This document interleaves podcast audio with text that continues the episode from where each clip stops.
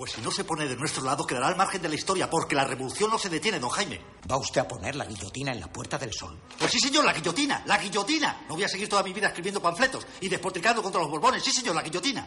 La reina. ¡Zas! Guillotina. Los chulos de la reina. ¡Zas! Guillotina. Los chulos del rey. ¡Zas! Guillotina. Los ministros. ¡Zas! Guillotina. Los obispos que los rodean. Guillotina, guillotina, guillotina, guillotina. Todos guillotinados. Sí, señor, la guillotina. ¿Ha terminado usted? Sí, señor. Vamos a comer.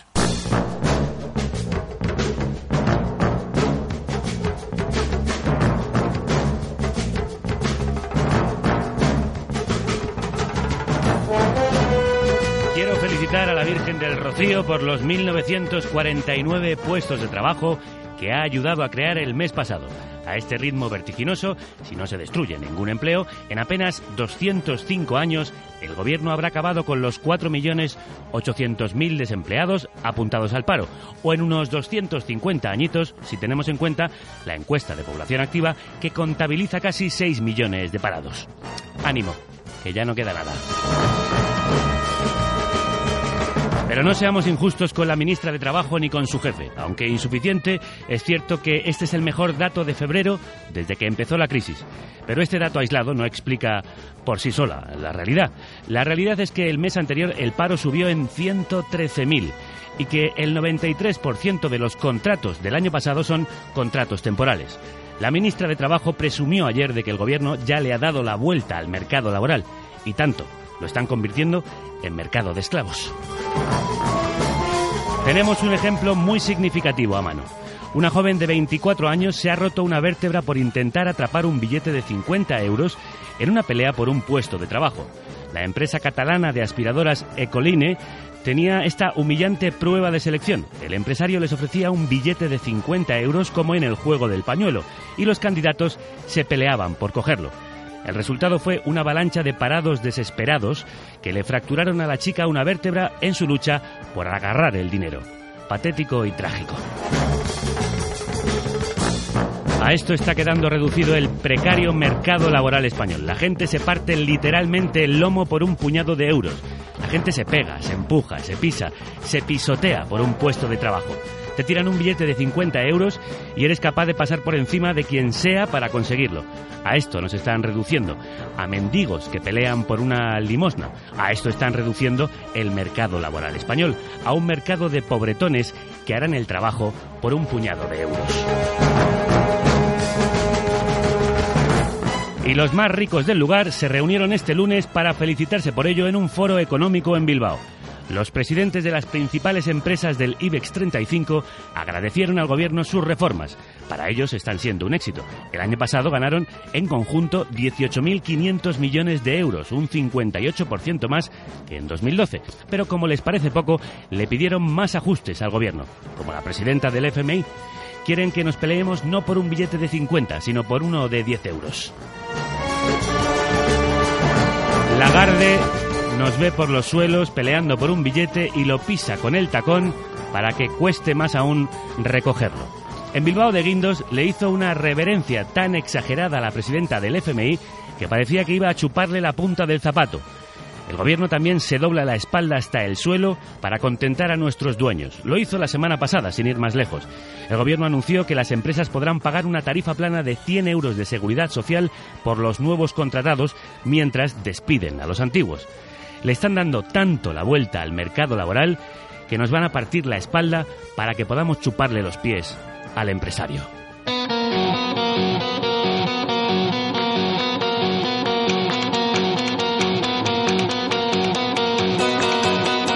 En este país la única manera de colocarse va a ser la droga. La única forma de estar colocado va a ser ir superfumado, como canta José Domingo en este tema Más que perfumado, una de las joyas del disco que va a presentar hoy aquí en directo, Almería.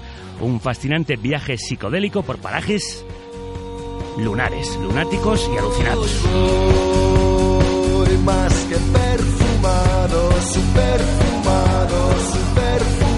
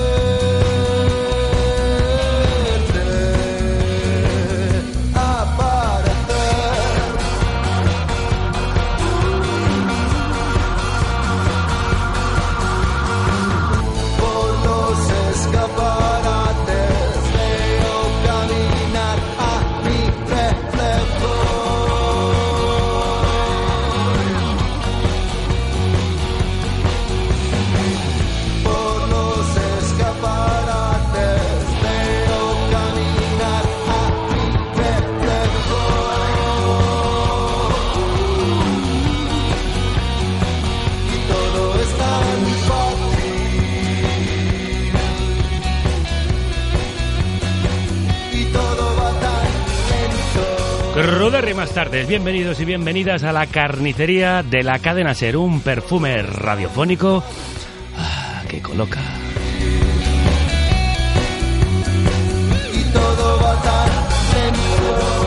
El mejor equipo de la radio elabora esta potente droga sonora.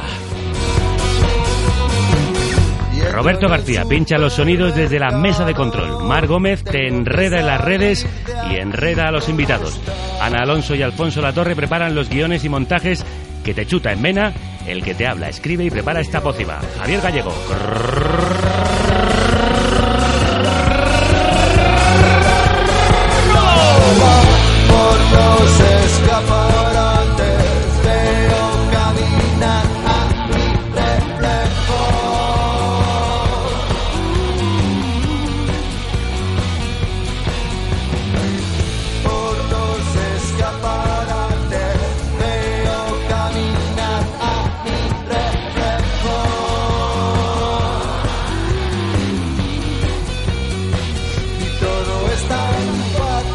Igual. Super fumado, con un colocón de sensaciones te deja el nuevo disco de José Domingo, que estamos escuchando. El gerundense lleva años construyendo un arrebatador universo personal e intransferible que nace de la mezcla explosiva de ingredientes dispares, de una creatividad desbocada y de una falta absoluta de prejuicios para romper fronteras estilísticas. En este último trabajo ha traspasado las fronteras de su tierra y se ha ido a Almería para crear una música tan infinita, misteriosa y escarpada como los desiertos almerienses.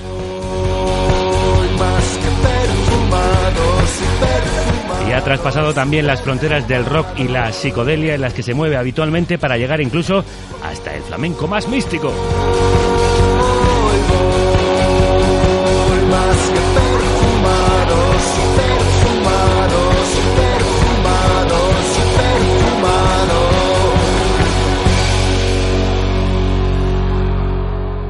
Hoy pondrá el postre musical en directo a un...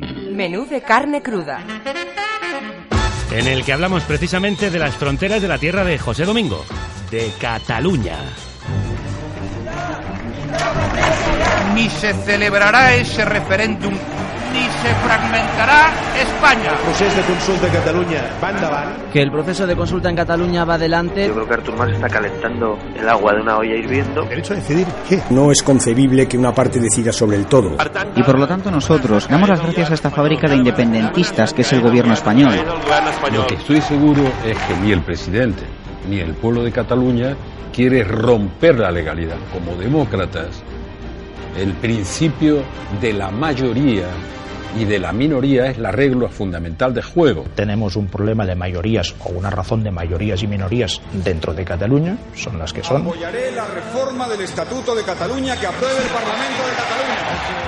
tothom que vulgui un canvi d'estatus polític de Catalunya el podrà votar i tothom que vulgui que aquest canvi d'estatus sigui en forma d'estat independent el podrà votar.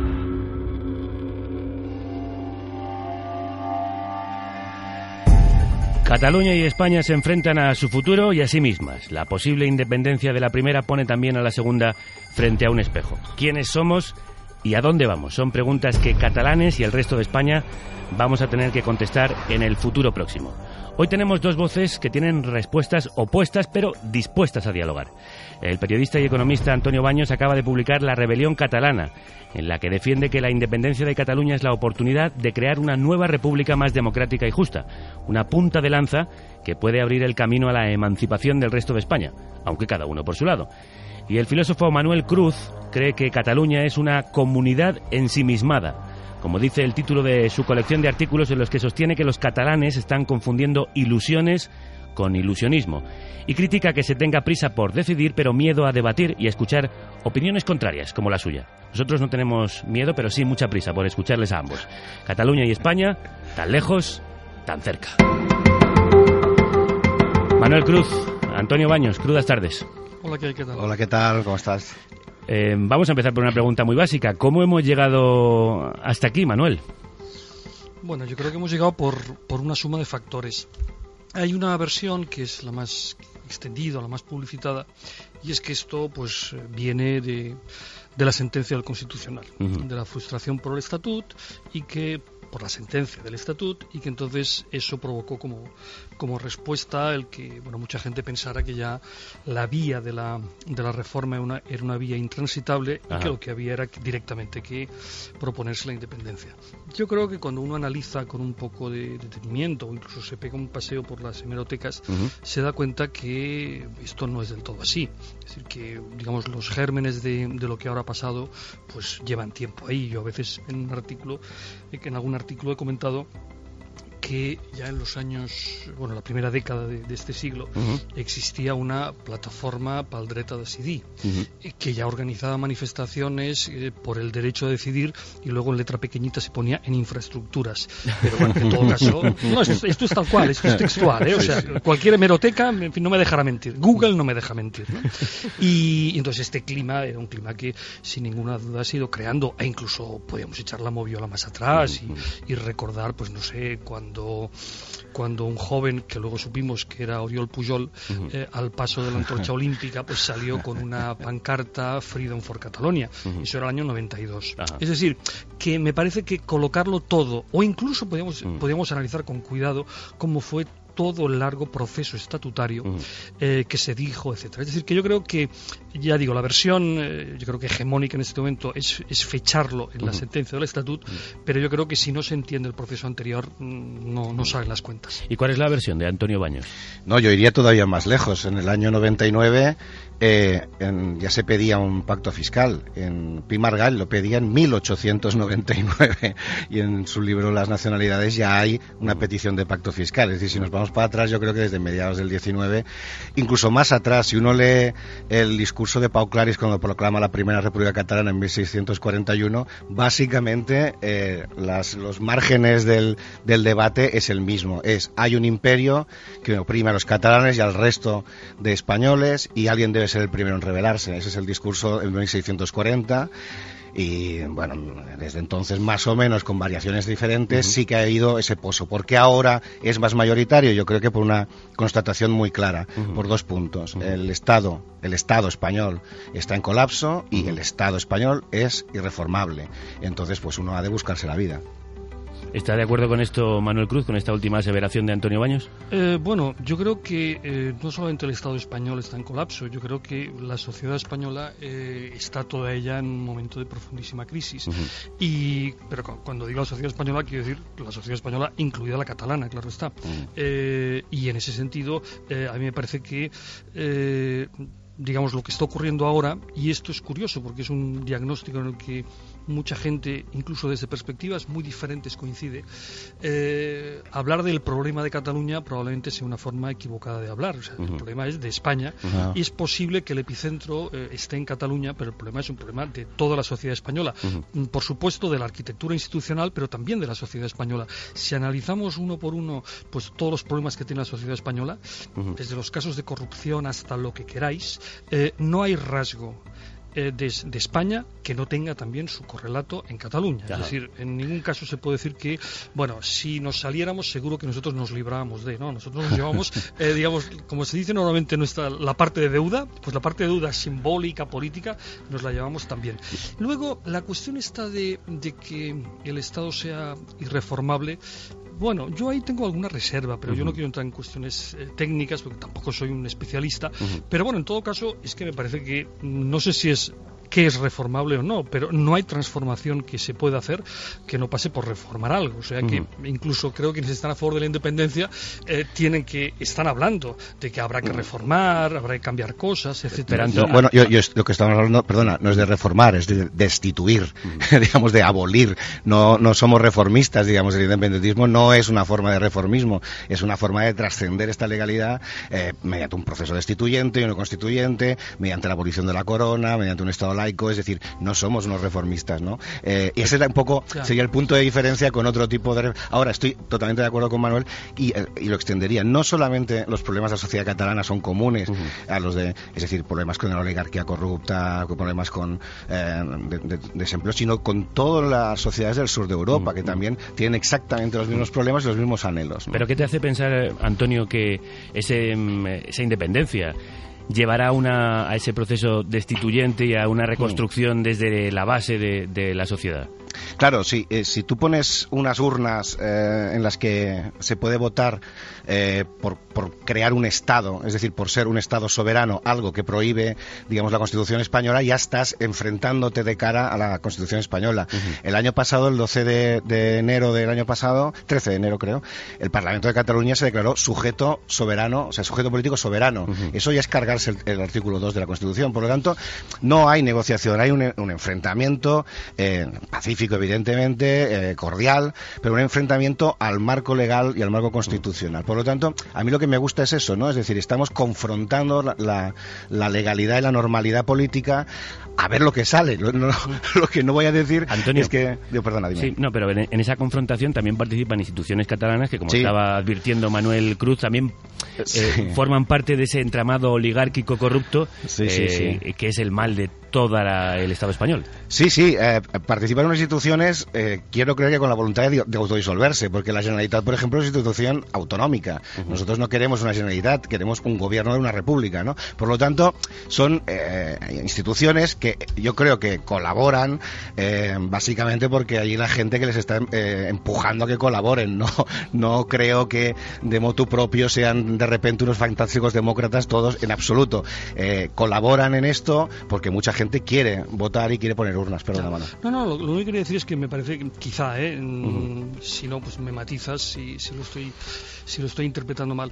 Lo que creo que igual podría mover una cierta co- confusión es que los oyentes pensaran que eh, el punto de vista que, que Antonio está defendiendo es el punto de vista que, por así decirlo, defiende lo que se suele llamar el bloque soberanista. Puede cual- tener razón, Lo cual Manuel. llevaría, eh, incluiría desde Unió Ujú. hasta las CUP. Claro, Sí. yo tengo alguna reserva, sin querer hacer juicio de intenciones, de que, por ejemplo, el señor Durán y Lleida o el propio señor Mas esté por un, en fin, por una No, actitud no. destituyente, constituyente, yo reconstituyente.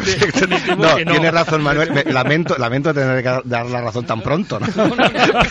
Me gustaría dársela más tarde, pero sí que es cierto. No, yo estoy hablando, a ver, yo estoy hablando por el independentismo de izquierdas. O sea, yo no digo por mí mismo, porque tampoco no tendría mucho sentido, sino por un independentismo que realmente lo que quiere no es cambiar una bandera por otra, sino que quiere es cambiar una monarquía decrépita por una nueva república. Y si pudiera ser confederada con otras repúblicas españolas, oye, miel sobre hojuelas, no tengo ningún problema en eso. Claro, no, no todos, desde luego, ni los de Unión, ni el señor más seguramente tienen en mente otras, otras cosas. Pero yo intento, bueno, hacer hegemonía y intento vender mi, mi moto, ¿no? Que es la mía. Al En eso de, estoy de acuerdo con él. al hilo de lo que estáis eh, hablando, creo que viene muy al caso uno de los artículos de Manuel Cruz, recopilados en Una comunidad ensimismada, publicado por Catarata, un artículo en el que advierte al lector de que no confunda ilusión con ilusionismo. ¿Y qué decir de la ilusión? También podemos tener tanta como el que más, pero lo que no estamos dispuestos a aceptar es que intenten hacer pasar por ilusión lo que no es más que mero ilusionismo, o por decirlo con toda claridad, engaño sistemáticamente programado. Piensen si no en la versión oficial, propalada hasta la saciedad por los medios de comunicación públicos catalanes, de las razones para explicar la inopinada irrupción del independentismo en la agenda política. Se repite una y otra vez que este surge directamente como reacción airada y espontánea a la sentencia del Tribunal Constitucional sobre el Estatut. En ese sentido, la manifestación de la pasada diada, tan entusiasta ella en su independentismo, conectaría directamente con la celebrada a principios de julio de 2010. No confundan ilusión con ilusionismo, artículo de Manuel Cruz recogido en una comunidad ensimismada. Es que el relato que nos está ofreciendo Antonio Baños creo que tiene una gran parte de utopía y de ilusión y no sé si a veces podemos entrar en esa confusión entre ilusión e ilusionismo. Quiero decir, no hay un solo independentismo, Antonio, entiendo yo. No, solo está el hombre, independentismo de izquierda, yo sino hay otros yo- muchos. No, yo prefiero la ilusión al cinismo, desde luego, ¿no? A mí, a mí esa idea de vuelvan a sus sofás, vuelvan a sus sofás, no ha pasado nada, eh, en, en breve verán un partido de fútbol, vuelvan y tal. A mí ese, digamos, ese rato, sí, es, es utópico. De hecho, de hecho, el independentismo podría calificarse incluso el de izquierdas, al menos el mío, es hasta absurdo, ¿no? Pero es que, es que si no fuera imprescindible, no estaríamos en esto. Claro, es, eh, es raro, es complicado, pero está pasando en todas las sociedades. En Grecia también tienen unos conflictos tremendos y también el pueblo que quiere es recuperar la soberanía popular frente a unas élites que les están gobernando y que no las puedes destituir, sea el rey, sea la señora Lagarde del Fondo Monetario Internacional, sea Durao Barroso, sea quien sea. Todos los pueblos estamos viendo que nos gobiernan y no podemos ser gobernados por nosotros mismos. Mismos.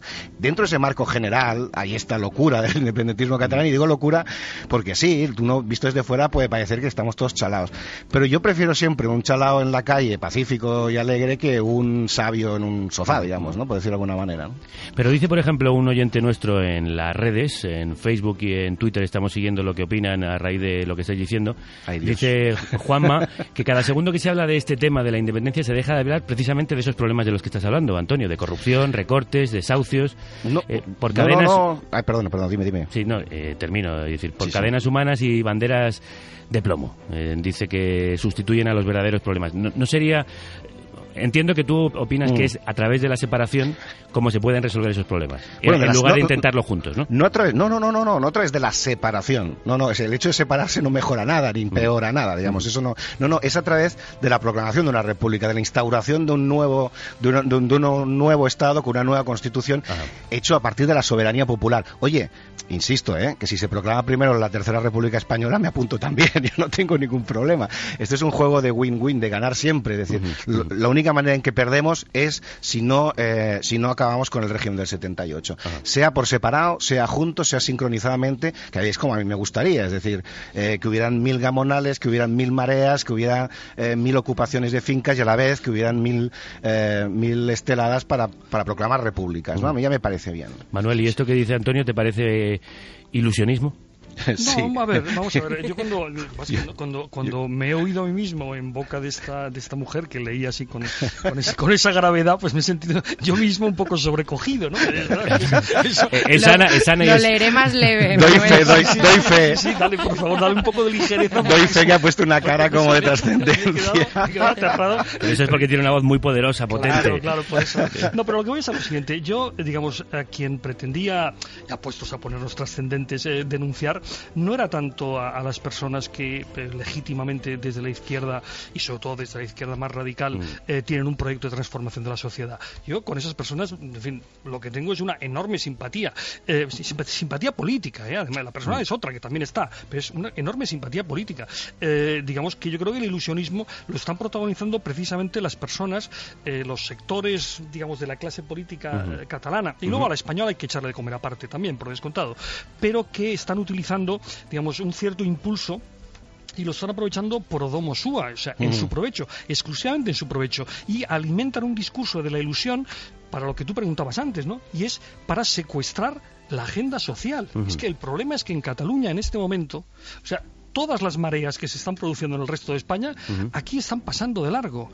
Y el argumento perverso que están utilizando buena parte de los sectores acomodados de la élite política soberanista es, no os preocupéis que todo esto cuando llegue la independencia ya quedará arreglado.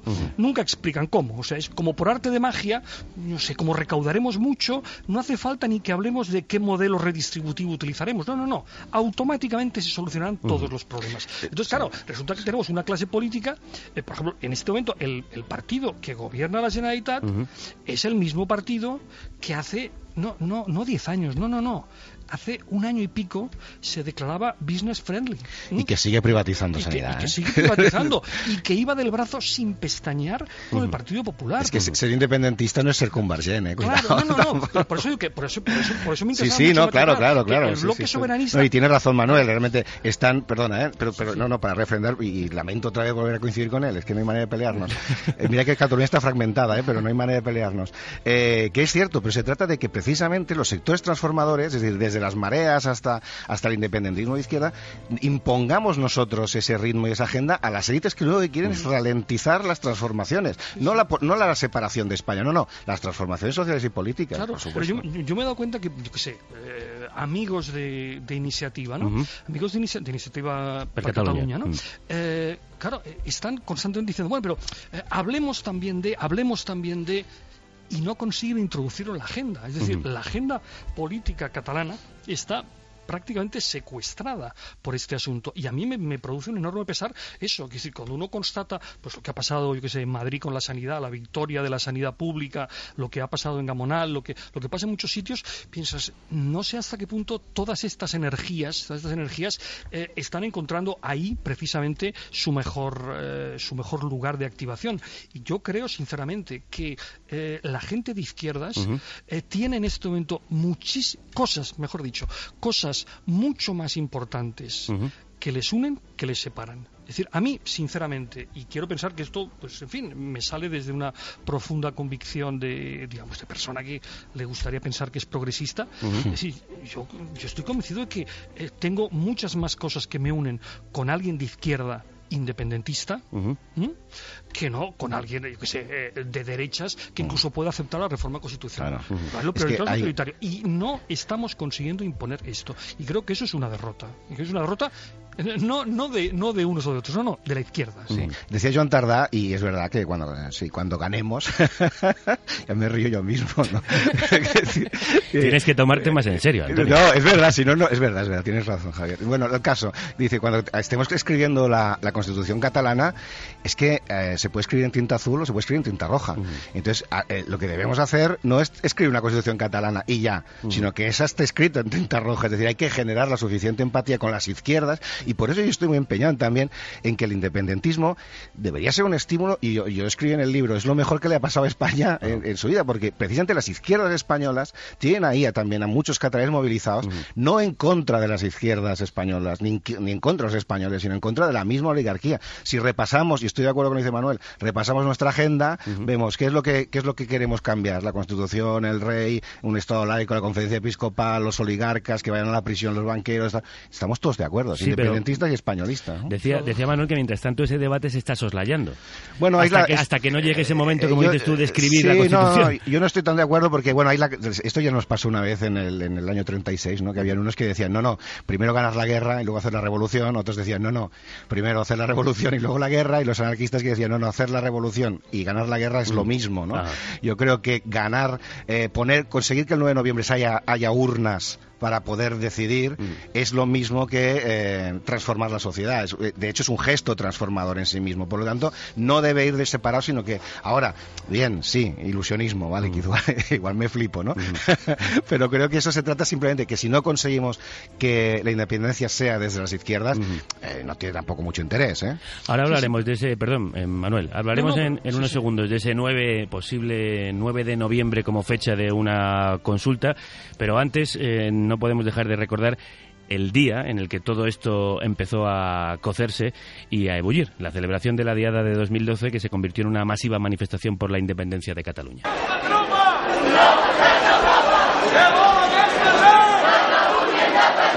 Ni fiscal ni punyetes, que no ens enredin més. Independència és la solució. El tema es que la gente está muy quemada con el tema de no poder llegar a un acuerdo con España. Es una nación históricamente y reivindicamos esto pacíficamente, con respeto a todo el mundo. Actualment anem pel pacte fiscal, serà el primer pas, i llavors ja arribarà tot això. Aquesta és l'opinió.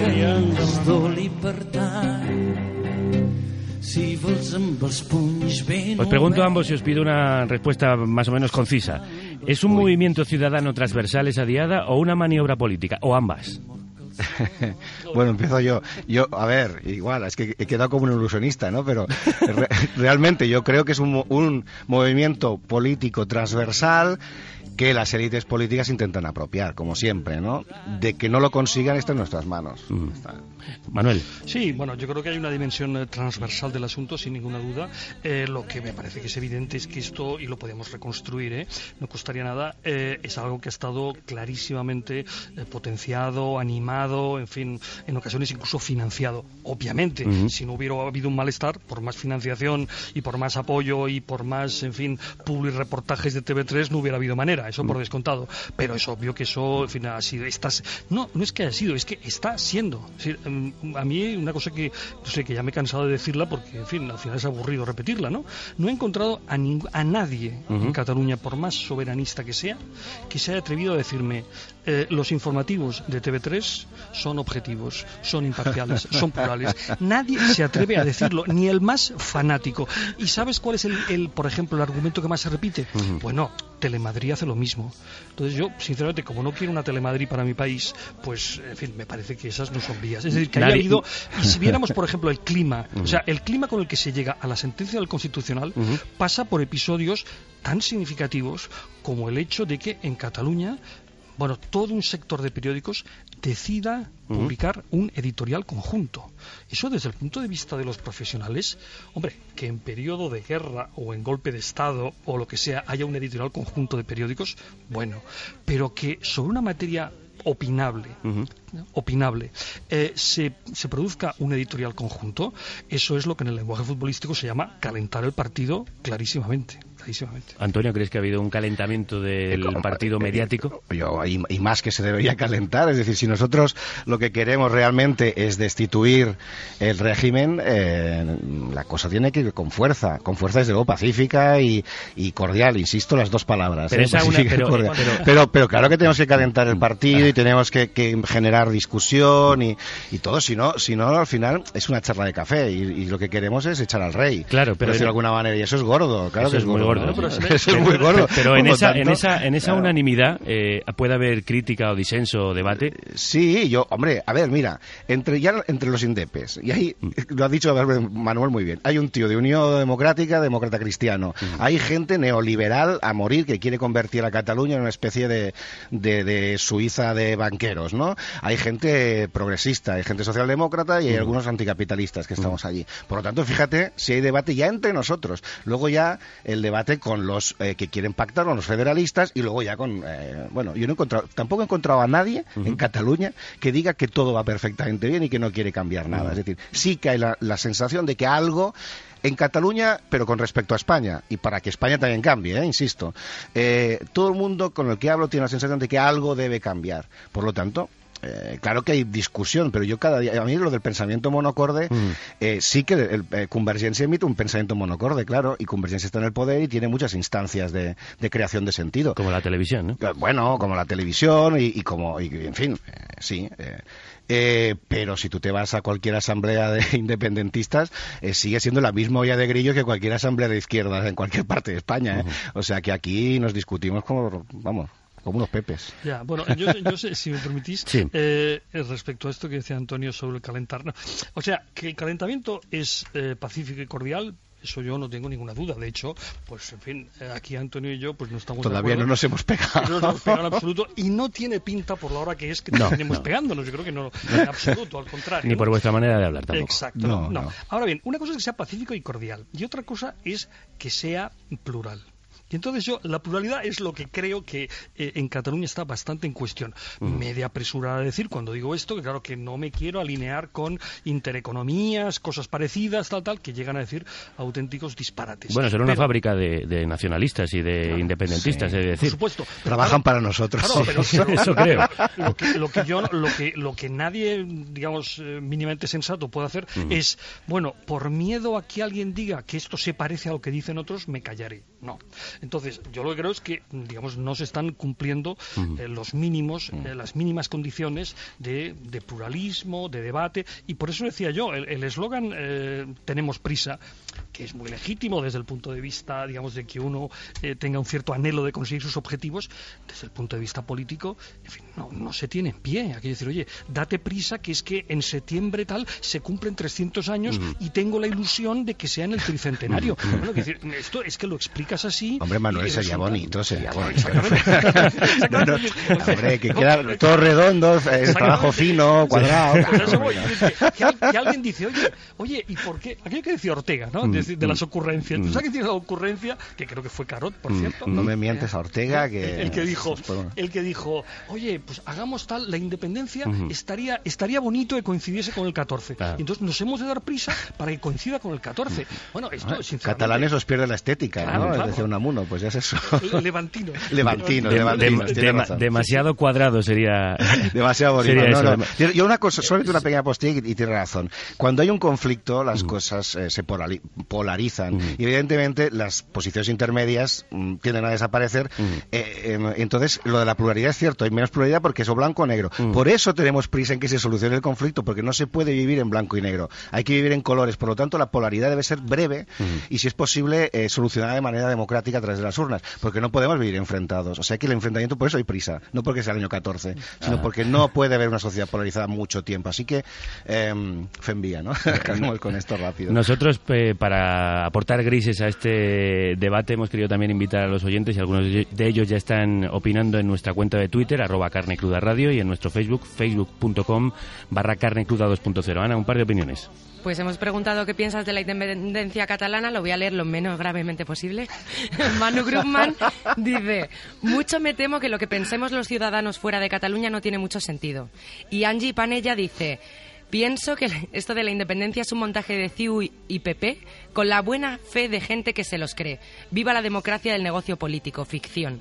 Fobias mutuas, como Eh, estamos utilizaremos estos escuchando. dos argumentos para La- la y la fobia La ha titulado el catalán Joan es Colomo su nuevo disco al que da título esta primera canción de su nueva colección de temas.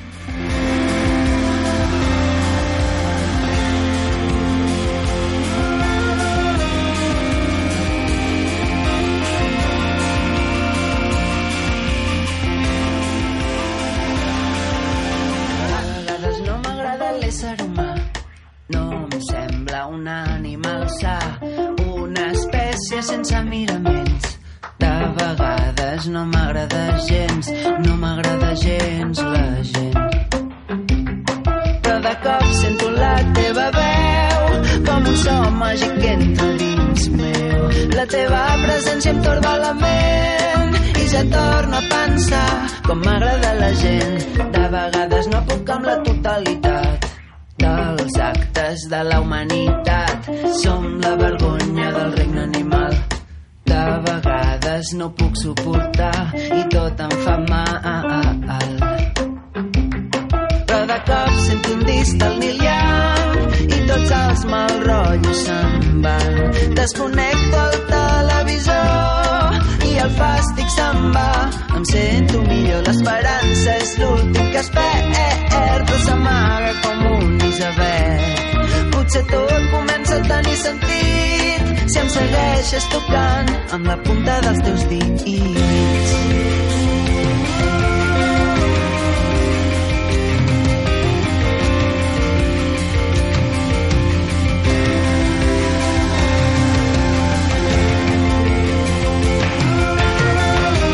Después de haber pasado por The Unfinished Sympathy, Joan Colomo lleva años publicando discos en solitario con Becore y con una personalidad arrolladora, en la que el pop más creativo, inclasificable y lúdico se da la mano con los experimentos sonoros. Como muestra esta canción, La filia y la fobia, en la que habla de esos días en los que uno siente que odia a todo el mundo, pero después se reconcilia con el mundo, escuchando, por ejemplo, a Neil Young o escuchando a Joan Colomo.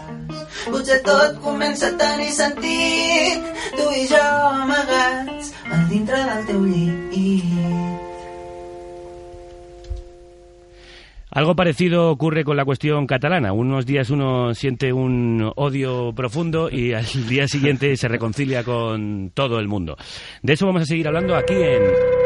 Carne cruda 2.0 es el sonido de una cuchilla por el filo de tu oreja. Cadena Ser. Con Manuel Cruz y con Antonio Baños, que se distancia de los nacionalistas viscerales del España ens roba, España nos roba, pero aborda la cuestión económica en la rebelión catalana, como vamos a escuchar en la leve voz de Ana Alonso. Ahora, ahora, a Se entiende que los catalanes ricos paguen con sus impuestos a los extremeños pobres, pero ¿quién paga a los catalanes pobres que son más de dos millones de seres humanos? Deberían ser los catalanes ricos, por supuesto, o la duquesa de Alba, me da igual. El caso es que ya no cuela la infantil trampa de la solidaridad entre territorios, que en realidad funciona así.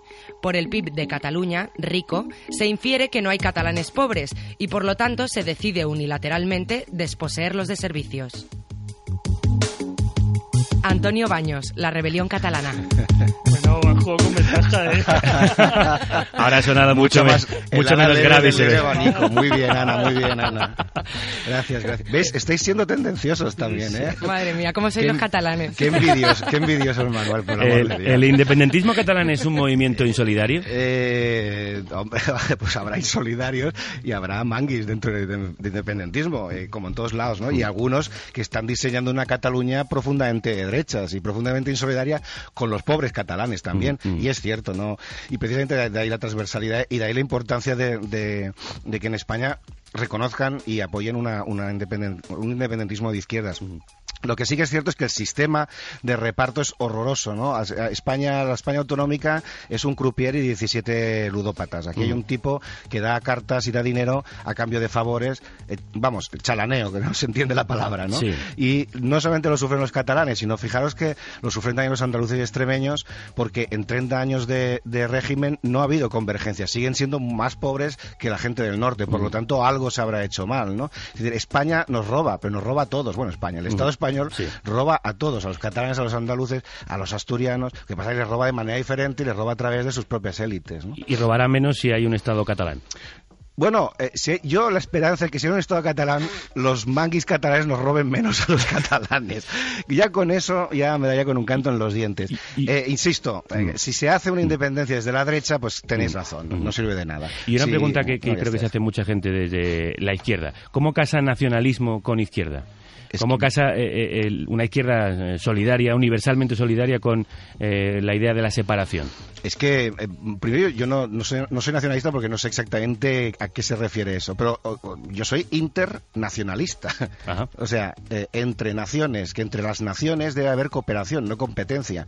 La competencia entre naciones es el nacionalismo clásico. La colaboración y solidaridad entre las naciones es el internacionalismo. Entre la nación catalana y las naciones de España, entre todas las naciones del mundo, por supuesto, soy internacionalista. No quiere decir que no existan las naciones, sino que las naciones deben cooperar. ese, es, ese es el punto de vista, digamos, como independentismo e internacionalismo casa perfectamente. Bueno, vamos a ver, yo no sé si ahí tendría una, una, eh, pequeña discrepancia. Bien. Yo, yo creo, que, porque, en fin, es que si no esto, esto de estar abundando lo que dice el otro, pues puede ser tremendo, ¿no? Eh, nos, nos, nos invitáis con la mejor intención para que nos peleemos y no hay manera. Bueno, pues vamos a ver si conseguimos discrepar.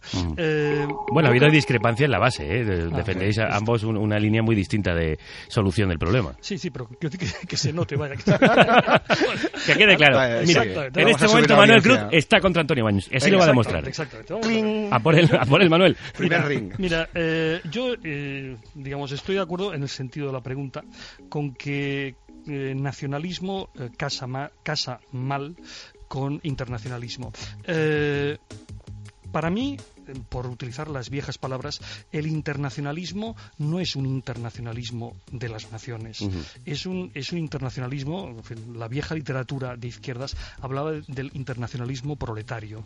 Eran los proletarios, eran las clases populares, eran los sectores desheredados los que establecían entre sí los vínculos, digamos, que iban más allá de las fronteras.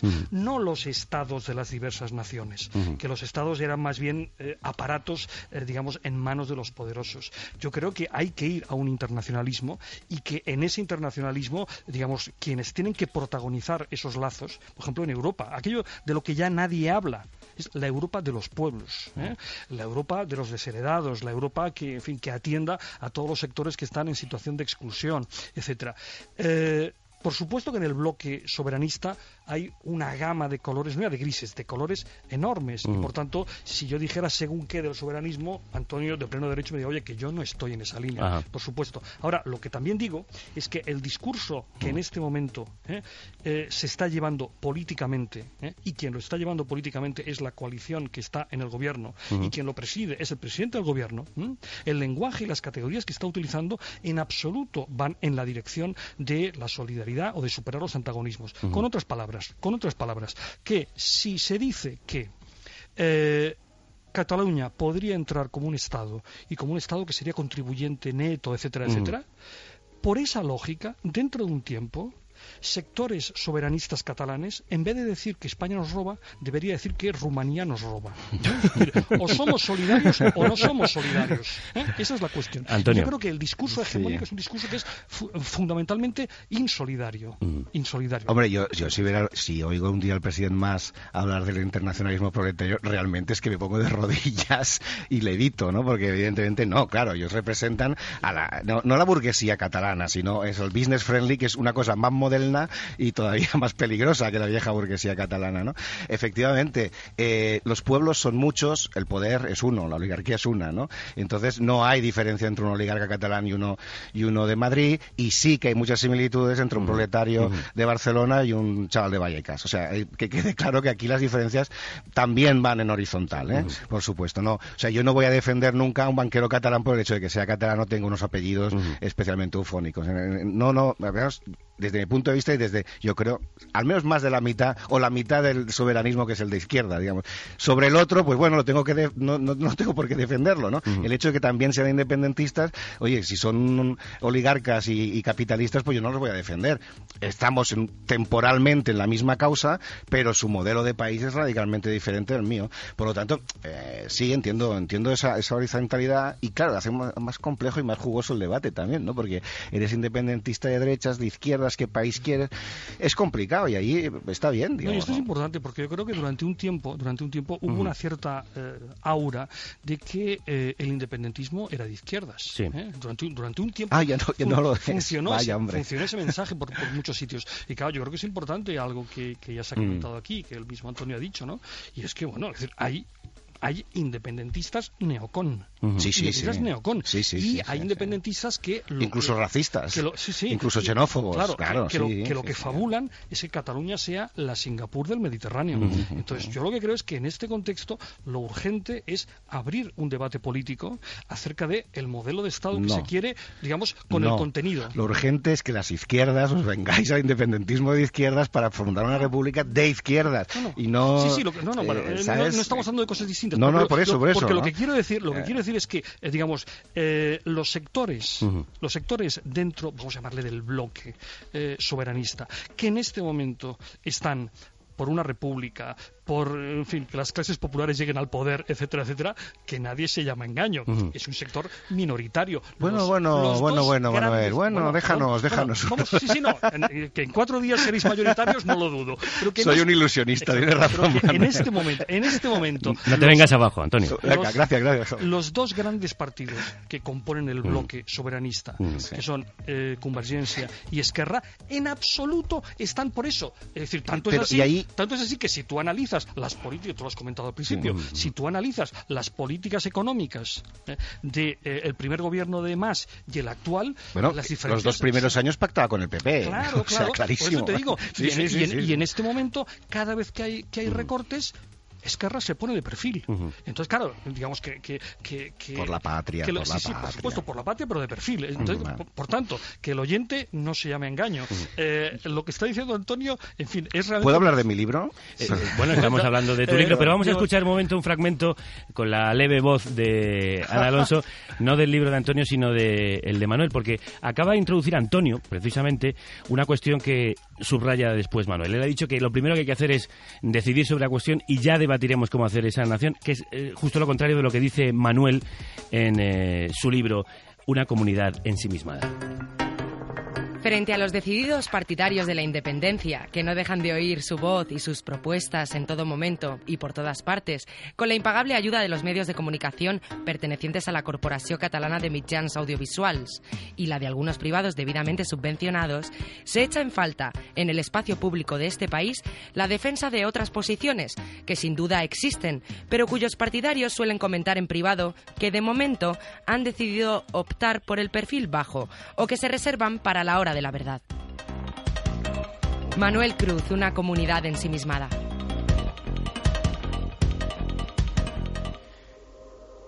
¿Hay prisa por votar pero miedo a debatir? Bueno, yo desde luego, eh, yo digo que sí. O sea, ya hace tiempo que vengo diciendo que sí y, y lo tengo que seguir diciendo porque realmente eh, en el espacio público catalán ese eh, debate se echa en falta absolutamente. Absolutamente. Otra cosa es que eh, podamos decir que, yo que sé, en el trabajo, en Antonio ha dicho antes, bueno, eh, en TV3 no hay pluralidad, pero en las asambleas eh, sí que hay pluralidad. Yo te acepto totalmente esa diferencia. Pero lo que me preocupa es eso, es qué influye más sobre los ciudadanos catalanes, los telenoticias que están machacando día sí y día también, o las asambleas que se hacen en los barrios. Uy, uy, yo aquí sí que aquí sí que discrepo ahora, en serio. Porque sí, eh, porque hay de, de- de- de tu postura y de, y de resulta que eh, los de Manuel y mucha gente, claro, tú miras y bueno, pues eh, publican en el país, eh, salen en Telecinco, en La Sexta, eh, mm, tienen editoriales eh, y resulta que el perfil que parece que están dibujando es como Ana Franco, una vietnamita en un escondidos y tal. Han optado por el perfil bajo, pues eh, pues que no opten por el perfil bajo, ¿no? Que salgan y que hablen. Tienen medios de comunicación a, a punta pala, digamos, ¿no? Eh, eh, no no es gente que esté, digamos, escondida en una calle, que no, no pueda hablar, como si eso fuera, digamos, el, el Berlín este, una cosa por el estilo. Han optado por un perfil bajo porque realmente esta, esta erupción, por decirlo así, ha salido de una agenda que ellos tenían, ¿no? que, entonces, bueno, su programa se está recolocando. El, el caso de iniciativa es muy claro. Llevan mucho tiempo callados porque les ha pillado a traspié y, y me parece correcto, pero desde luego eh, que gente que tiene acceso, mm, pero franco, a grandes medios de comunicación, de la sensación de que esto es una especie como de clandestinidad, es porque ellos mismos han... han- A ver, vamos a ver. Manuel Ahora utiliza- ahora no, no, ahora esto, no, esto me Sí. importa mucho, esto me importa mucho ¿Ves? y estoy en, en frontal eh, desacuerdo. ¿Ves? Vamos- Bien, por fin En frontal conseguido. desacuerdo. Es decir, vamos a ver, si a mí alguien me dijera, me defendiera Telemadrid diciendo, hombre, Telemadrid es muy sectaria, supongamos en la época de Zapatero, ¿eh? Telemadrid es muy sectaria, es realmente un nido de gente de Esperanza Aguirre, falsea la verdad sistemáticamente, pero bueno, es que en el exterior ya está la primera, ya está Telecinco, ya está la sexta, y por tanto, pues que no se quejen. ¿Qué, qué, qué decíamos todos? No, perdona, una televisión pública tiene la obligación de ser plural. El equilibrio que tengan las televisiones, los medios de comunicación privados, a mí no me afecta. Hay periódicos en Cataluña, y no tengo ganas de andar diciendo nombres, que van, que van cambiando sus líneas políticas en función de sus intereses empresariales. Yo como ciudadano, ¿eh? me trae sin cuidado que el periódico A, B o C de Barcelona cambie su línea porque de golpe se le subvenciona o no. Yo eh, a lo que sí tengo derecho es a decir la televisión pública financiada por todos los ciudadanos, sea la catalana, sea la madrileña o sea la andaluce, andaluza tiene la obligación de ser plural. Y dicho esto, y dicho esto, a continuación añado eh, Viva la diferencia, viva la diferencia entre los debates de la Sexta, lamento decirlo, y los debates de TV3. Viva la diferencia, ¿eh? Porque en, en los debates de los medios de comunicación públicos Depende, ¿eh? desde hace años, desde hace muchos años, ¿eh? Eh, sistemáticamente la composición era, supongamos, eh, de seis personas, cinco en sintonía y el quinto que era al que se le daba leña. Y eso podría decir nombres de Sí, sí, programas sí, no, y pues, nadie me no lo discuto, no lo discuto. No, no, si no estoy defendiendo, no estoy defendiendo TV3. Lo que estoy diciendo es que eh, la gente que, por ejemplo, los federalistas, la gente de izquierdas no soberanista, eh, no me vale la idea de que estamos en una especie de gueto. No, porque, porque tenéis acceso franco y aparte habláis muy bien y es gente de nivel. Lo que quiero es precisamente eso, que os vengáis arriba. o sea, no, no, no, y desde luego, claro, veniros arriba, venid a discutir con nosotros. Pero, no, no, pero ahora, desde luego, en TV3 no, quizá, te- quizá quizá en TV3 no se pueda. Y Mira. estoy de acuerdo contigo. Eh, la televisión pública debe ser absolutamente Mira. plural y la catalana, igual que la madrileña y tal, no lo son y eso debe cambiar. Pero yo no estoy hablando de TV3. Yo lo que quiero decir es que tú muchas veces, eh, a eso, ¿no? Hemos, hemos adoptado un perfil bajo, no se nos escucha. eh, No, pero es que una cosa que- no cabe. Confrontarnos. Una- no, no, yo- no, no, perdona. Yo estoy- es obvio que estoy dispuesto a confrontar con quien sea y donde sea. Mira, a mí. eh, Digo simplemente porque en este caso ocurre Brevedad, esto. Manuel, que nos queda poco tiempo y un par de cuestiones más vale, que quiero plantear. En fin, eh, voy a dar un dato. Y lo que me pasa a mí le pasa a bastante más gente. ¿eh? Se habían cumplido 25 años de TV3 ¿m? y este es un país muy pequeño. ¿Eh? Y en 25 años, para ningún programa jamás TV3 me había invitado para nada. Y se habían, en fin, habían fallecido filósofos en los que yo soy especialista supuestamente acreditado. En fin, mil circunstancias y yo veía otras personas que constantemente sí aparecían. En las radios públicas, ahora que hace falta introducir la nota de color, ¿eh? ahora sí se invita a algún federalista, que puedo ser incluso yo. Hasta ahora, nunca, jamás. Entonces hay una cosa que no tenemos que olvidar, ¿eh? El poder en Cataluña ¿m? es Convergencia y el soberanismo. No Telecinco ni la Sexta. Eh, El poder aquí son ellos, no otros. ¿eh? Eso me parece que tiene que dar muy claro. Vamos a mm, cerrar este interesantísimo debate hablando precisamente de otro debate, el del Estado de la Nación, en que en realidad aquello es más un monólogo que un debate o, o monólogos con- eh, consecutivos. Eh, vamos a escuchar a Josep Sánchez Gibre, diputado de SIU, a José Antonio Bermúdez, secretario general del PP en el Congreso, y a Soraya Rodríguez, portavoz del PSOE en el Congreso de los Diputados, y el remate del presidente del Gobierno, Mariano Rajoy, lo que dijeron en el debate sobre el Estado de la Nación acerca de la cuestión catalana. que reaccionen al diálogo, que no pierdan ni un minuto más aparcando la cuestión de Cataluña, que repito, es el principal problema político que hoy existe en España. ¿Por qué los demás tenemos que renunciar a decidir también sobre lo que nos corresponde? Pues no vamos a renunciar a lo que nos corresponde. Lo que se construyó por voluntad de todos solo podrá cambiarse también por voluntad de todos, señoría. El Grupo Socialista no dice no a Cataluña. El no, señorías, el no es uno, único, no a un referéndum de autodeterminación. No habrá independencia de Cataluña ni habrá la consulta para eh, poner en tela de juicio la soberanía del conjunto del pueblo español mientras yo sea presidente del gobierno de España. Pues brevemente, pues nos quedan pocos minutos. ¿Habrá consulta y cómo debería ser esa consulta, Antonio? Yo cuando has dicho el remate de Rajoy pensaba que era otra cosa, que le habían... En fin, no, me había hecho ilusiones. Iba a decir, no caerá esa, no caerá esa breva. No, sí, no nos liemos, pero me había hecho ilusiones. Eh, la pregunta era que si habrá. Yo, eh, bueno, la broma es mala, pero yo el día 9 de noviembre iré con una papeleta por la calle a ver dónde, dónde se puede meter y en qué sentido, ¿no? Yo creo que debe haber algún tipo, algún tipo de refrendo. Ahora, pff, no sé, yo, yo quer- querría que fuera un referéndum y no unas plebiscitarias. Me parece mucho más limpio y mucho más honesto. ¿Y solo de Cataluña o también España tiene algo que decir acerca de esta cuestión? Yo insisto, es que si España quisiera votar, pues que se haga la propuesta y que se... Yo no tengo ningún problema que vote España cualquier cosa, ni que voten los catalanes ni nada, pero el problema es que hay esa retórica, pero no ningún partido lo ha propuesto. Manuel. Eh, muy, muy rápidamente, em, yo veo que hay una enorme diferencia. Cuando se abrió todo este proceso hace 10 años y parecía que había algún viso de solución, en Cataluña el presidente de la Generalitat era Maragall y el presidente del gobierno era Zapatero. Ahora estamos como estamos y el presidente es Mas y el presidente en Madrid es Rajoy, es decir, las izquierdas y las derechas. Ahí, ahí se está notando mucho la diferencia. Yo creo que eh, el PP está practicando lo que algunos llaman un egoísmo de partido, que le va muy bien como partido y que es fatal para el país, y yo creo que eh, más digo por personificarlo en Ujú. alguien, está muy bien representado en el dibujo que hace Peridis de él, ¿eh? o sea, como alguien que va dando literalmente eh, palos de ciego, y ha presentado una propuesta de consulta que en los términos en los que la ha planteado, yo estoy seguro que hasta él se da cuenta que eso no se va a poder hacer. El problema es que a fecha de hoy estemos así y no haya ningún plan alternativo. A mí me parece que esta, esta incertidumbre, dicho con una enorme brutalidad por mi parte y en fin con falta de, de- de respeto quizá, está eh, mostrando una extraordinaria incompetencia política. Y eso me lleva a la última pregunta que tiene que ver con algo que publicaba Manuel Cruz eh, la semana pasada en El País. Si no llega la independencia, como preguntaba Manuel Cruz en la fase del chapoteo, en ese artículo, ¿cómo se gestiona la frustración? Antonio. Bueno, pues eh, no, no hay, no puede haber frustración en, en la lucha por la libertad. Simplemente es una derrota temporal para seguir luchando. Es decir, na- no, no, no pasaría nada.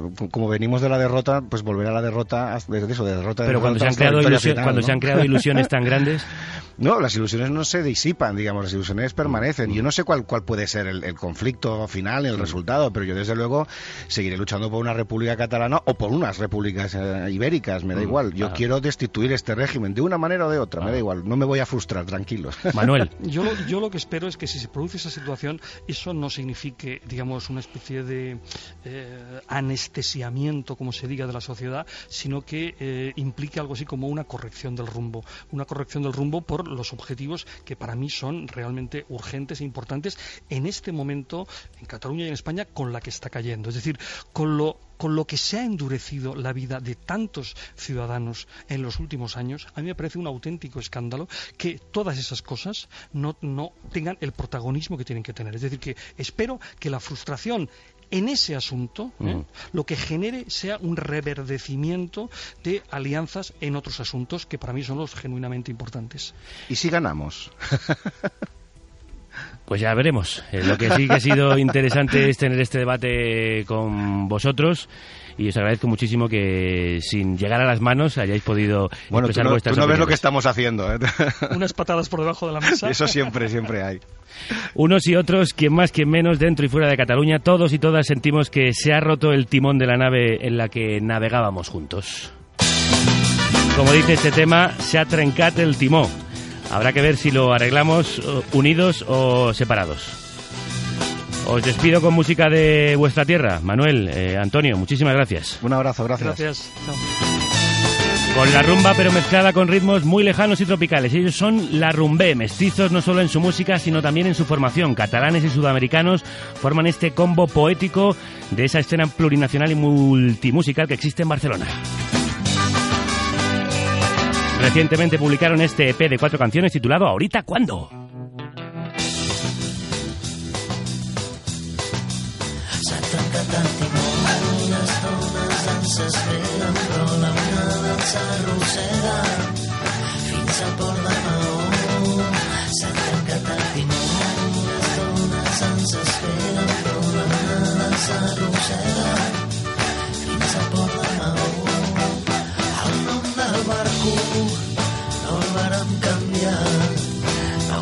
Escollir el color groc quan el vam pintar pujat de planta, dos cap paraigua, ni Maria vol un sacerdot, ningú ha xiulat, anem sense noia ni no és dimarts. S'ha trencat el timó, les dones ens esperen, però la manada ens arrossega fins al port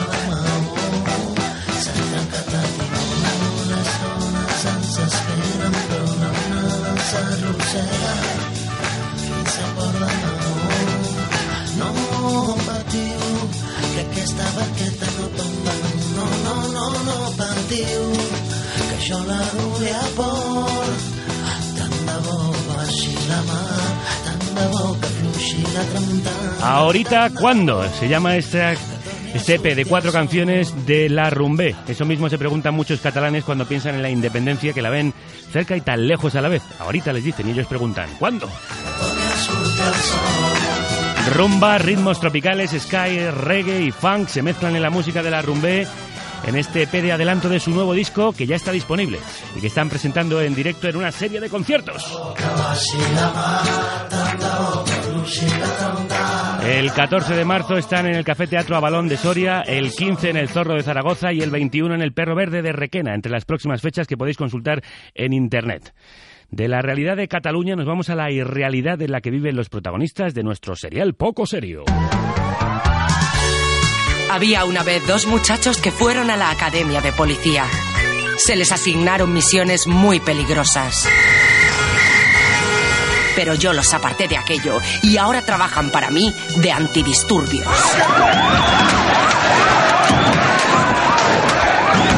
Yo me llamo Cristina y ellos son... Compañeros, dos antidisturbios muy turbios. Estos señores han venido. Vamos, hombre, no me jodas. ¿Qué te pasa, compañero? Pues que Mercedes Milá acaba de decir que no va a haber gran hermano hasta después del verano. Pues ya ves tú, gran drama para vagos, putillas y frikis que se quedan sin medio de vida. No digas eso, compañero. Gran hermano es más que un programa, es un experimento sociológico. Vamos, hombre, no me jodas. Compañero, no hay nada como los realities para tener entretenida a la gente. Mira, eso es verdad. A más peña en MOBA viendo gilipolleces menos chusma protestando por la calle. Va a ser que los realities cumplen una función social. Claro, compañero. Mira, yo, yo haría un gran hermano de antidisturbios. Lo llamaría... Gran hostiazo. Con leches a mansalva, compañero. Y yo sería un gran concursante. A ti, a ti te expulsaban a la primera de cambio. Los cojones. Al primero que me nominara lo corría a hostias por toda la casa. Por eso mismo, compañero. Fijo que te expulsaban con récord de votos. Yo, yo te veo más en otro tipo de reality. Eh, por ejemplo, en Mujeres y Antidisturbios y viceversa. Anda, calla, calla, que en ese programa solo hay guarras. Joder, compañero, pero están muy buenas y son tontas del culo. A ver si te enteras, enano, que todo en esta vida no es mojar el churro. Ya está. El reality que te iría como anillo al dedo sería... ¿Quién quiere casarse con mi antidisturbio? Oye, ¿ese de qué va?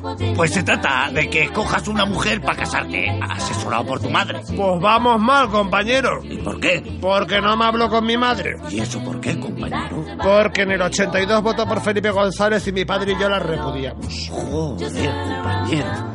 A lo mejor te vendría bien encontrarte con ella para perdonarla en... Hay una cosa que el antidisturbio te quiere decir. Lo que te voy a decir yo a ti no tiene palabras, compañero, pero suena bofetón con la mano abierta. Joder, a ti es que no te gusta la tele. Mira, enano, yo participaría en un concurso de esas de habilidades, ¿sabes? Pero si lo único que sabes hacer es dar hostia. Bueno, torturar también se me da bastante bien. Y los insultos, compañero, eso lo borda. Pues sí, reconozco que soy bueno con las vejaciones orales. Ya está, compañero. Tú podrías participar en Master Palma. Pues suena bien.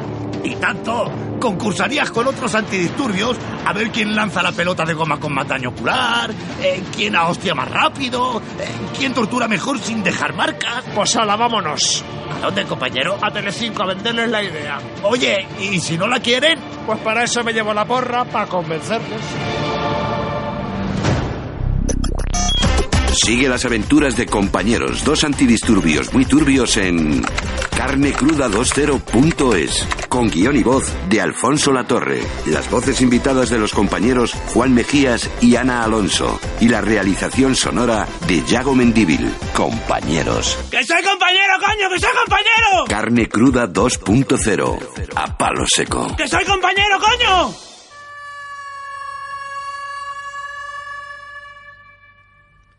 Un mundo irreal, surreal, onírico y psicodélico ha creado nuestro siguiente protagonista. Acompañadme, porque ahora nos adentramos en el desierto. Ese desierto plasmado en tantos westerns. El desierto de Almería con un calor de mil demonios, el sol quemándonos la piel. Hemos venido a buscar a un hombre. Él se llama José Domingo. El hombre que ha plasmado la aridez del desierto y los aires sureños en su nuevo disco titulado precisamente Almería. Dios mío, qué sed. Daría lo que fuera por beber algo, amigos. Eso que se oye deben de ser buitres, sí. Buitres carroñeros. Vaya, menos mal. Ahí hay un ser humano que puede echarme una mano. Alguien sentado bajo los retorcidos brazos de un árbol. Creo que ese es José Domingo. Ya oigo su guitarra. Ya oigo su guitarra.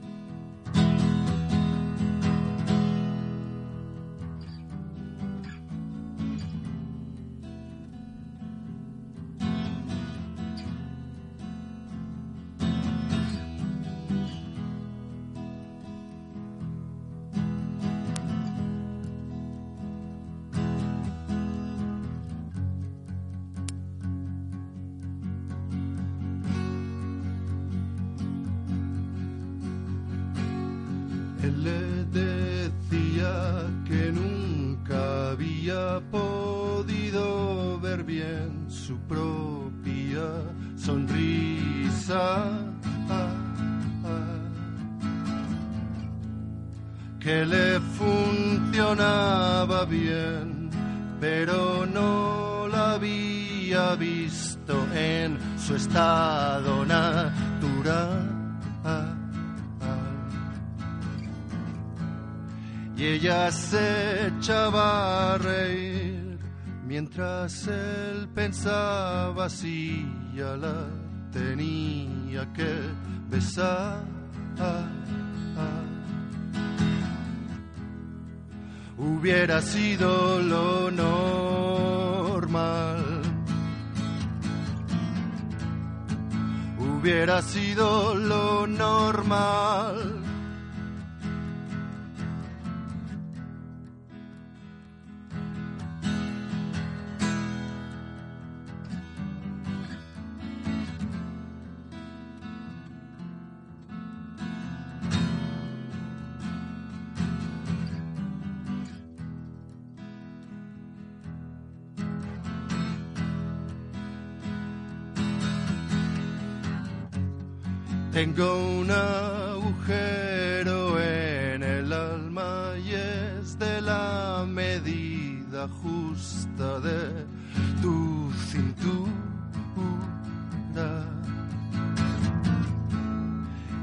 No va a encajar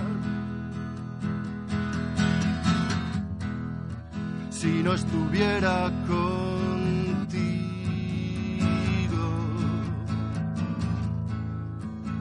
Hubiera sido lo normal. Hubiera sido lo normal.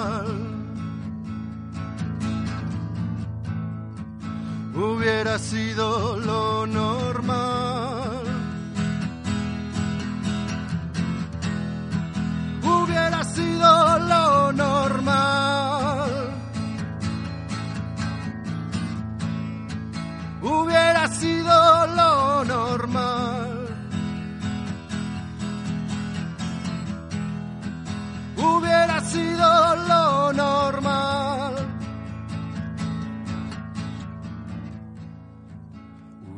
Sido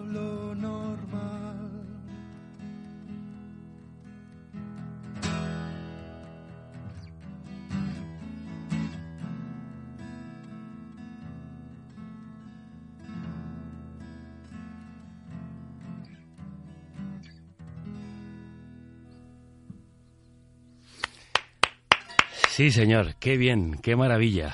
Vais a poder verlo, además de escucharlo, gracias al vídeo que acabamos de grabar y que después subiremos a la red, de este hubiera sido lo normal, que incluye versos tan arrebatadores como ese que dice, tengo un agujero en el alma y es de la medida justa de tu cintura. La poesía de José Domingo, con el que nos hemos reunido aquí en el desierto de Almería para escuchar las canciones de su nuevo disco Canciones como Palidez.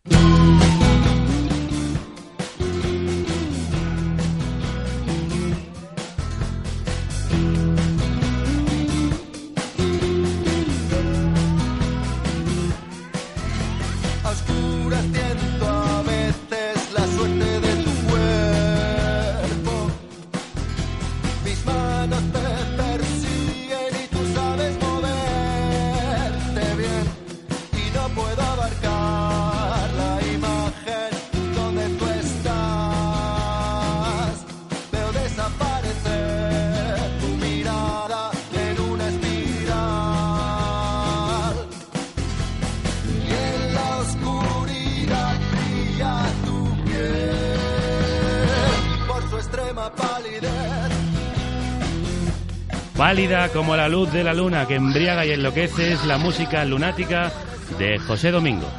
Tostado por el sol de Almería está su nuevo disco, una banda sonora alucinada para vagar por el desierto, perderse por los desiertos interiores y flotar a varios metros de la tierra, planeando sobre las alas de un buitre.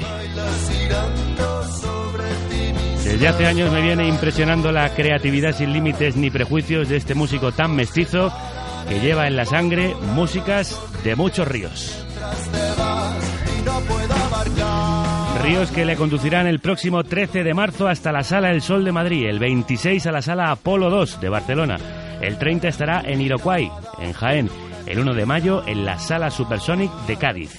Y tenéis muchas más fechas en la red. Seguid la senda que marca José Domingo. Por su extrema palidez. ¿Qué es Almería para ti, José? Para mí es un paraíso mental de momento, pero mm, ha sido un, una guía espiritual para poder crear todo este álbum y una línea concreta dentro de las canciones que van todas de la mano gracias a este concepto, creo. Tú le, le dijiste a los músicos, quiero que este disco suene a Almería, ¿no? Sí, bueno, es una cosa muy abstracta, pero lo entendimos todos a la vez, ¿no? Eh, es un poco un decir, pero la verdad es que nos ha servido para trabajar todos en la misma línea, ¿no? ¿Y de dónde te viene a ti esta idea de que Almería es una especie de paraíso mental o...? A mí el de hecho de, que sea in- un desierto mediterráneo ya Ah, me parece ah, algo atractivo para donde yo pueda inspirarme. Aparte tiene una tradición cultural un poco underground, como esa historia con John Lennon o Mm. Sí. que también menciona Almería en su canción Mm. Iniciales Viví y The Pokes, ¿no? Mm. Y, y ahora me están llegando muchísimas historias a partir de, de hacer un disco que se llama Almería, ¿no? Pero western, desierto, mar Mediterráneo, sur de España. Por ahí va. ¿Habías estado allí en ese desierto antes de mm, hacer este disco? ¿Fuiste para, para inspirarte? Aún no he ido. ¿Qué dices? Aún no he ido. Pero he estado un año ahí. He estado un año ahí. En mi desierto de Almería. En tu desierto de Almería que habéis conseguido plasmar de, marea- de manera, eh, en mi opinión, eh, fascinante. Em, ¿cómo, se, ¿Cómo se construye un disco en torno a un concepto tan abstracto? Siempre hay parte de realidad y siempre hay parte de inspiración abstracta, te diría, pero yo creo que no ha sido tan abstracto porque lo hemos vivido todos mucho, ¿no? mm. Y de hecho está grabado en Mallorca en los estudios eh, La Puerta Cósmica de Palam, que es una puerta Ah. cósmica donde nos ha llevado Almería mentalmente, ¿no? Ajá. Entonces estábamos en ese mismo ambiente. Te, te preguntaban, oye, ¿qué es Almería para ti? ¿Qué quieres decir cuando dices Almería? Pues la sensación está de, de la insolación hasta el límite de la alucinación, un poco, y eso es lo que he intentado plasmar en este disco. Y eso es lo que yo he tratado también de transmitir cuando hemos presentado tu visita, que es un disco alucinante y alucinado, creo, que llega a veces incluso hasta el misticismo. Una obsesión es Almería para José Domingo. Obsesionado se llama este tema de su nuevo disco.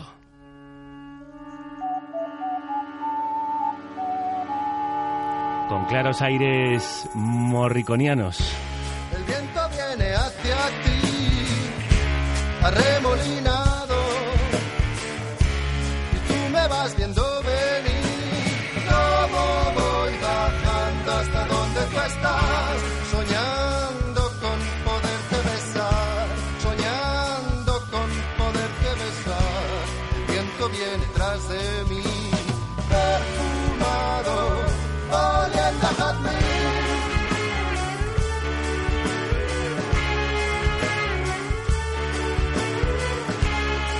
¿Recuerdas de dónde te viene a ti esta obsesión? Hombre, a mí lo que me ha pasado es que con el tiempo me he ido situando como artista un poco geográficamente, te diría. En las diferentes obras que he ido haciendo, cada vez me he centrado más. Y esta vez me he centrado en Almería como punto de referencia. A lo mejor el próximo disco es La Galaxia, por ejemplo. Es un disco muy galáctico, muy psicodélico y no sé si por esa cercanía a Almería a mí me recuerda, me ha recordado José a la psicodelia trianera, al digamos el mm, la efervescencia de la escena de rock psicodélico an- andaluz de los años 70. Eso me están diciendo a mí. Yo soy un poco desconocedor de, de esa movida, aunque me he ido informando a partir de que me lo han dicho la gente. Pero. Y creo que tiene una conexión. Un poco inconsciente por parte mía, pero sí que tiene conexión, sí. Sí, a mí mm, eh, me ha recordado en algún momento a, a Es un honor, de hecho. A Triana o Medina Azara. También acabo de decir que Ennio Morricone planea por ahí. Era casi inevitable que trataras de la música del spaghetti western, ¿no? De alguna forma. Sí, rozarla también, como el flamenco hemos rozado, ¿no? Un poquito. Es rock psicodélico con aires mediterráneos, un poco western, un poco flamenco. Un poco flamenco que, que llega en dosis, pero en dosis muy contundentes en algunas canciones del disco. Un disco que se cierra con un caballo solo, quizá la canción más extraña y alucinada de este trabajo.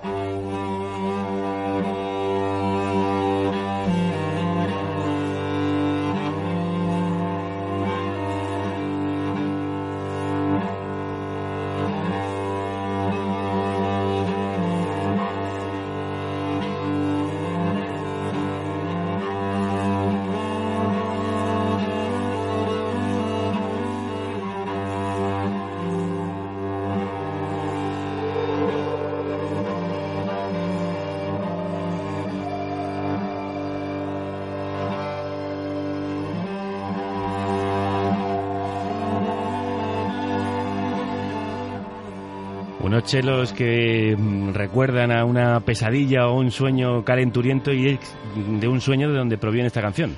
Sí, viene de dos sueños, de hecho. El sueño de que yo soy un caballo que me introduzco en el desierto y, y me pierdo del camino y, y me muero o voy a morir. Y luego, y eso me levanté y lo escribí y, lo- y toqué la guitarra un poco, hice una paranoia. Y luego el siguiente sueño fue que Elena Sbai, que es la que toca los chelos, eh, grababa esta canción, entonces se lo propuse y le dije la manera que, que había pasado, esto que todo era un sueño y ella me dijo que íbamos a cumplir este sueño realidad. Me envió las pistas maravillosas de Chelo y a partir de aquí empezamos a recrear la canción otra vez. Y ahí es donde entra también esa voz casi mística de Jordi Fornells, Exactamente. dándole un aire flamenco asombroso y embriagador. Exactamente.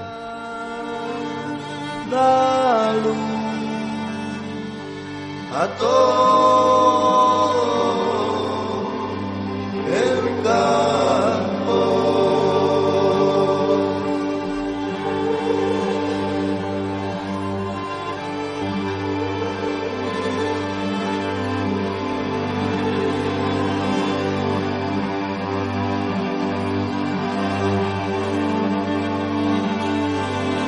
Invito a todos nuestros oyentes no solo a sumergirse de cabo a rabo en el disco de José Domingo, sino especialmente en este Un caballo solo con el que se cierra el disco.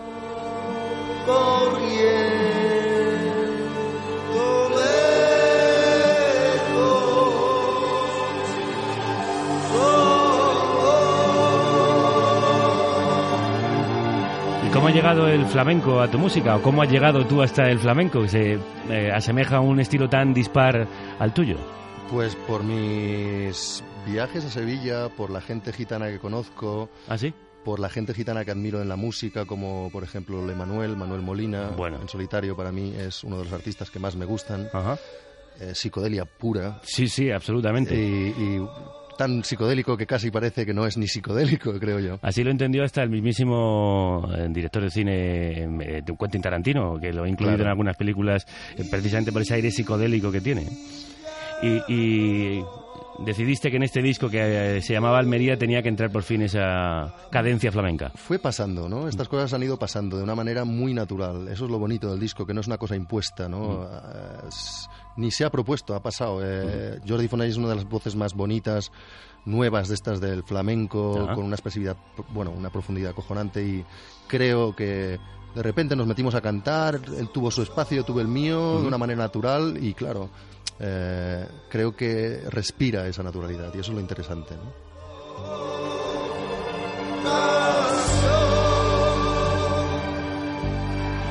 Sí que respira, y la verdad es que le hace a uno respirar, incluso levitar. Tiene un aire un tanto místico este disco. Eh, es una, eso es como la atmósfera de la banda sonora de una película. Sí. ¿no? Esta, sobre todo, esta canción que, que intento explicar el- la sensación de un caballo que, que se pierde en el desierto. ¿no? De un western crepuscular, diría yo. No solo le atrae el flamenco y el sur a José, el año pasado grabó junto a Isaac Ulam un disco inspirado en músicas tradicionales catalanas titulado Temple d'Aigua y Yum.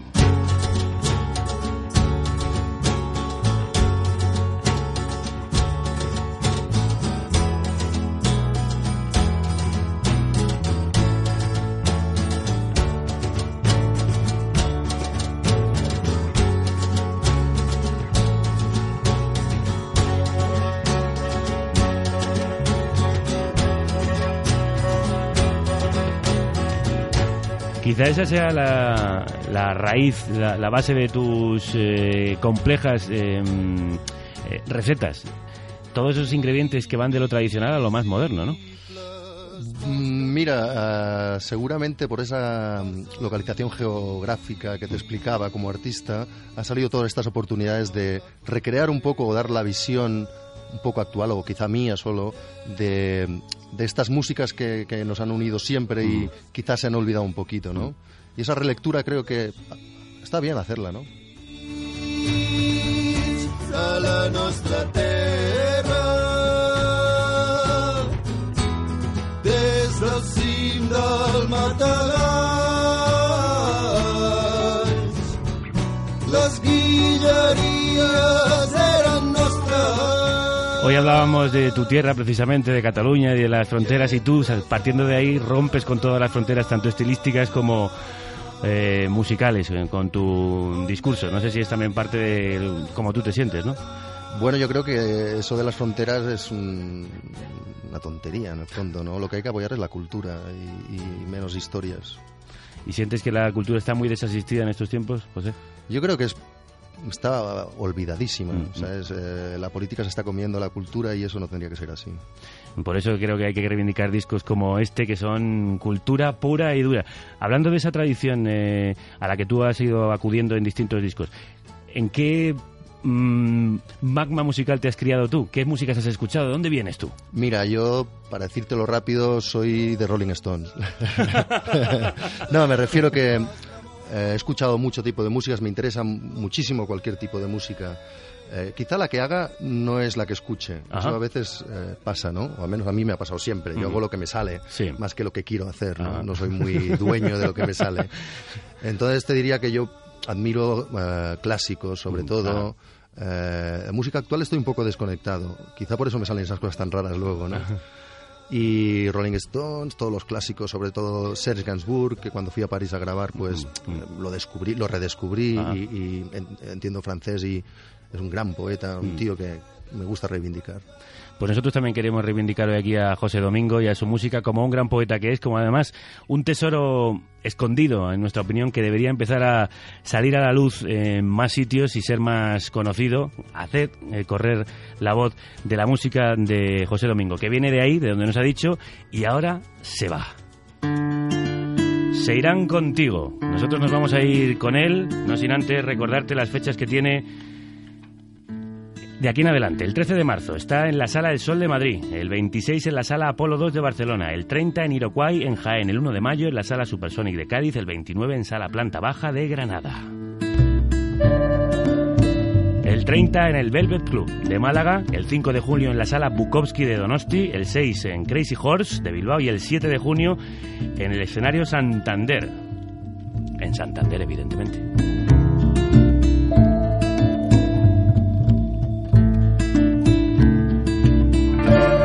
Se separan lentamente nuestras manos en un segundo tan breve para tan larguísimo adiós. Y ese brillo tan intenso en tus ojos lo hace todo tan sencillo. Veo tu figura alejándose de mí. Pues eso, que se han separado lentamente nuestras manos en un segundo tan breve para tan larguísimo adiós y ese brillo tan intenso en sus ojos lo hace todo tan sencillo. Y yo veo la figura de José Domingo alejándose de mí. Y tus risas nunca volverán.